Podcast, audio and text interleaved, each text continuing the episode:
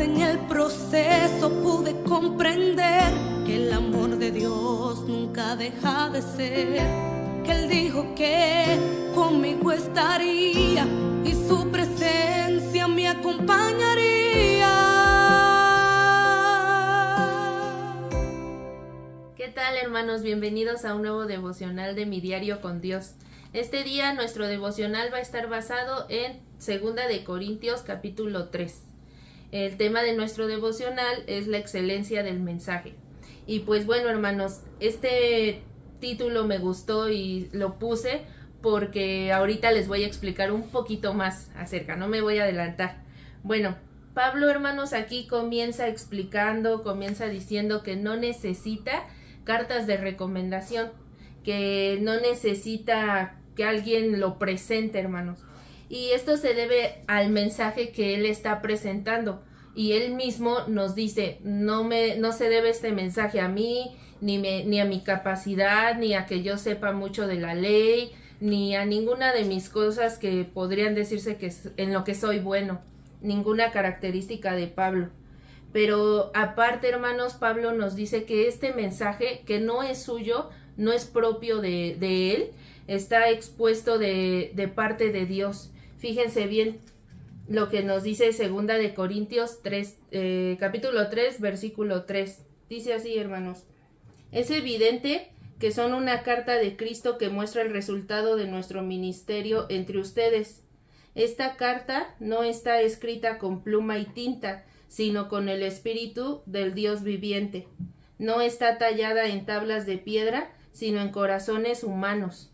Fíjense, hermanos, este Pablo aquí nos está diciendo de este mensaje que no es no es algo humano, que ya no está tallado en piedras, sino que procede de Dios. Aquí está diciéndonos, fíjense bien, eh, no está tallada en tablas de piedra, sino en corazones humanos. Vayan viendo cómo es este mensaje.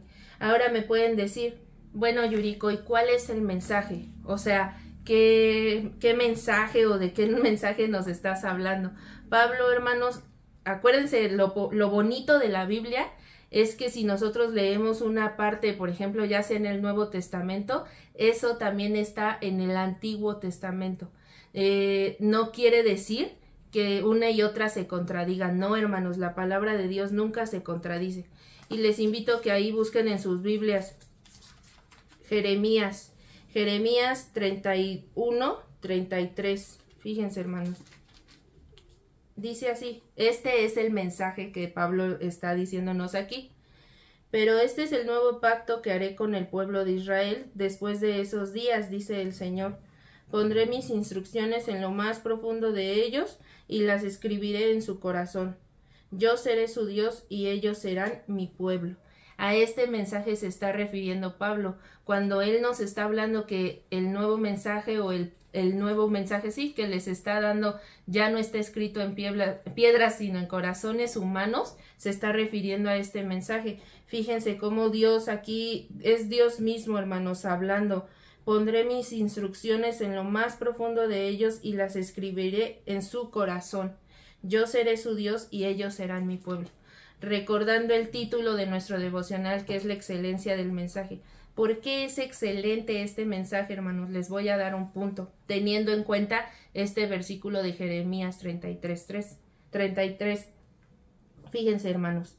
Eh, ¿Por qué es excelente? Porque nos habla Dios a través de, este mensaje. No es Pablo, no es otro discípulo, no es una persona, sino es Dios mismo, porque está diciendo, yo pondré mis palabras en su corazón, yo seré su Dios. O sea que es el mismísimo Dios, hermanos, quien nos está hablando aquí. Además, este mensaje, hermanos, es excelente porque nos está revelando el deseo de Dios, nos está revelando un deseo profundo que hay en su corazón, que es tener comunión con el ser humano, con nosotros, con su creación. Y además, hermanos, veamos lo que dice aquí segunda de Corintios 3:6. Eh, dice así: Él nos capacitó para que seamos ministros de su nuevo pacto. Este no es un pacto de leyes escritas, sino del Espíritu El antiguo pacto escrito termina en muerte, pero de acuerdo con el nuevo pacto, el Espíritu da vida. ¿Cuál vida, hermanos? ¿Vida física? No, sino ¿quién es la vida? Jesús es la vida. Este mensaje nos habla de Jesús. Por eso también es un mensaje excelente, porque nos habla de Jesús. Fíjense bien, ya llevamos que nos habla el mismísimo Dios y nos revela un deseo profundo de su corazón. Ahora nos está hablando que eh, eh, va a haber vida. ¿Y quién es esa vida? Jesús. Nuestro mensaje también incluye a Jesús nos habla de Jesús. Ese antiguo pacto, hermano, se basaba en leyes, se basaba en que eh, estaba escrito también, lo menciona así la Biblia en piedra, pero ahora ese mensaje Dios no nos lo quería dejar en una piedra, sino lo quería dejar en nuestro corazón. También por eso es un excelente mensaje, porque ya no va a estar en una piedra, ni en un papel, sino en nuestro corazón.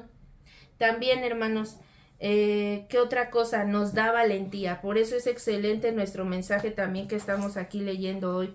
Fíjense lo que dice Segunda de Corintios 3, 12. Dice así ya que este nuevo camino nos da tal confianza, podemos ser muy valientes.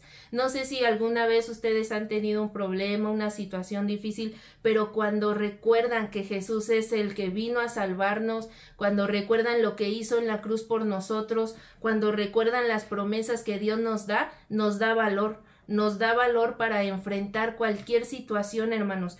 Por eso este mensaje también es excelente porque nos da y nos infunde valor. Fíjate bien cómo dice aquí Pablo, ya que este nuevo camino, o sea, el que Dios haya implantado sus palabras en nuestro corazón, con eso se refiere nuevo camino, nos da tal confianza, podemos ser muy valientes, porque si tú tienes un problema, de repente te acuerdas Filipenses 4:13, todo lo puedes en Cristo que te fortalece. Eso, hermanos, es que esa esta palabra es que el pacto que Dios hizo con nosotros ya no está en una piedra, sino en nuestro corazón. O sea, cuando tú recuerdas un versículo es porque esta palabra se está cumpliendo, porque ya está en tu corazón. Por eso también es excelente este mensaje. Pero ahora, hermanos, también es una realidad que mucha gente no, no, no acepta este mensaje, lo rechazan. Y el mismo Pablo aquí nos lo dice en el versículo 14.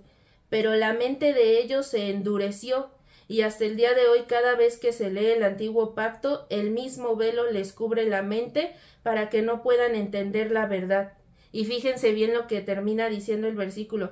Este velo puede quitarse solamente al creer en Cristo. Hay gente que tiene un dureza en su corazón, hermanos. Es ese velo que aquí Pablo nos menciona. No quieren creer en Jesús. Y dice, solamente se quita, pues conociéndole, creyéndole. ¿Cómo le creen, hermanos? Presentándolo, obviamente que tú se lo presentes a alguna persona, pero esa persona lo acepte y decida creer este mensaje, aunque es excelente, muchos lo rechazan, es la verdad, hermanos. Pero también ahora me digan, bueno, Yuriko, tienes razón, la Biblia dice todo eso, pero ahora ¿qué hago? ¿Qué hago con este mensaje? Fíjense, hermanos, lo que nos dice también este mismo capítulo en el versículo 18. Así que todos nosotros a quienes nos ha sido quitado el velo, o sea que hemos aceptado el mensaje, podemos ver y reflejar la gloria del Señor. Eso es lo que Dios quiere de ti, que ya que conoces este mensaje excelente, entonces reflejes a Cristo, que reflejes en tu vida a Dios. Dice, el Señor, quien es el Espíritu, nos hace más y más parecidos a Él a medida que somos transformados a su gloriosa imagen. Fíjate bien, Dios ya te transformó porque ya crees en este mensaje, ya perdonó tus pecados, ya puso sus palabras en tu corazón. Ahora el primero, lo primero que tienes que hacer, que ya reconociste, es parecerte a Cristo, reflejar en tu caminar, en tu vida diaria a Cristo, lo que dice este mensaje, que tus, que sus palabras ya están en tu corazón. Y luego dice, que le seamos más parecidos a Él a medida que somos transformados a su gloriosa imagen. Dios nos sigue transformando. No sé si han escuchado o tengan un autor favorito en lo secular y se enteran que va a haber una firma de autógrafos, llevan el libro, compran el libro y quieren, hasta hacen una larga fila, hermanos, para que firmen el libro y una dedicatoria. Y llevas y te lo llevas a tu casa y dices, ah, ya me, ya me grabaron, ya me pusieron aquí unas palabras. Eso mismo quiere hacer Dios, no un hombre, sino el mismísimo Dios. No va a ser un libro si no es Dios. Con eso te dejo hoy, hermano. Me da mucho gusto haber estado con ustedes. Que Dios los bendiga. Hasta luego.